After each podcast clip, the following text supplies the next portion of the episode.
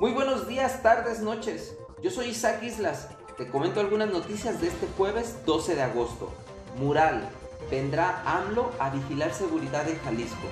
El presidente López Obrador alertó ayer sobre la inseguridad que se vive en el estado, aunque reconoció que autoridades federales y estatales están trabajando de manera coordinada y se mantiene presencia de la Marina, el Ejército y la Guardia Nacional. Recordó que este sábado visitará la presa El Zapotillo y adelantó que estará viajando constantemente a la entidad buscando que las cosas mejoren. El informador. Denuncian Calvario para sacar autos del corralón.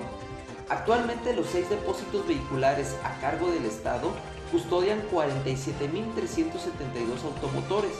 Personas que sufrieron un accidente vehicular o fueron víctimas del robo de su vehículo y posteriormente recuperado lamentan los costos y la tardanza para liberar sus vehículos, además de los daños en las unidades ocasionados por las maniobras de las grúas y el robo de autopartes en el propio corralón. Un afectado tuvo que esperar 755 días para que las autoridades respondieran por daños ocasionados a su auto en el depósito oficial. Diario NTR. Apoyan a afectados por inundaciones en Zapopan. El Estado anunció la entrega de apoyos para homenaje a las familias que lo perdieron todo en Zapopan debido al desbordamiento del arroyo seco. Según el gobernador, los cheques entregados con recursos estatales y municipales subsanan las omisiones federales que decidieron acabar con el fondo. De acuerdo con la información oficial, se entregaron 482 cheques a familias y 73 cheques a negocios, erogando un total de 16.1 millones de pesos.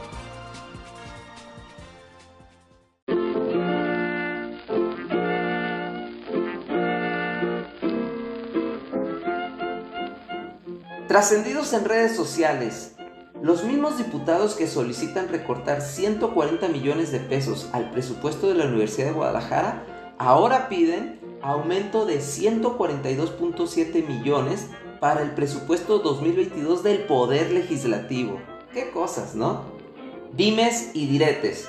El pleito entre el Gober y los intereses personalísimos en la Universidad de Guadalajara aumentan cada día. El mandatario asegura que su postura no cambiará y exhorta a la comunidad universitaria a no convertirse en rehenes de ya sabemos quién. Por su parte, el rector Villanueva asegura que la universidad no saldrá a la calle para exigir que le devuelvan lo suyo y de paso tuiteó que en Casa Jalisco pretenden homenajear a Fray Antonio Alcalde, fundador de la universidad y del Hospital Civil, peleando por los recursos. Lanzó una pregunta con jiribilla ¿Dónde propondría alcalde costear el Hospital Oriente? ¿Del crédito solicitado para temas de salud o del presupuesto de la universidad?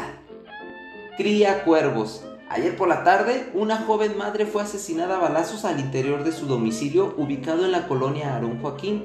Fue encontrada en su habitación con varios impactos de bala sobre su cuerpo.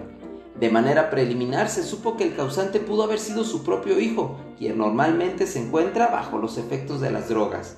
Las autoridades ya investigan este hecho bajo el protocolo de feminicidio.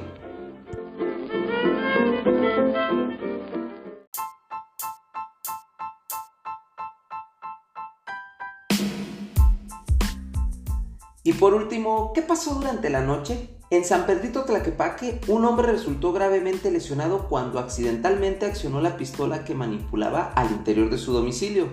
En la colonia Paseos de Tonalá, un sujeto prendió fuego a su casa provocando que un auto y dos motocicletas quedaran completamente calcinados. Afortunadamente no hubo personas lesionadas. Un fatal accidente vehicular dejó dos muertos y cuatro lesionados sobre la carretera libre a Tequila. Esta fue la información de hoy. Que tengas un bonito día y recuerda siempre sonreír.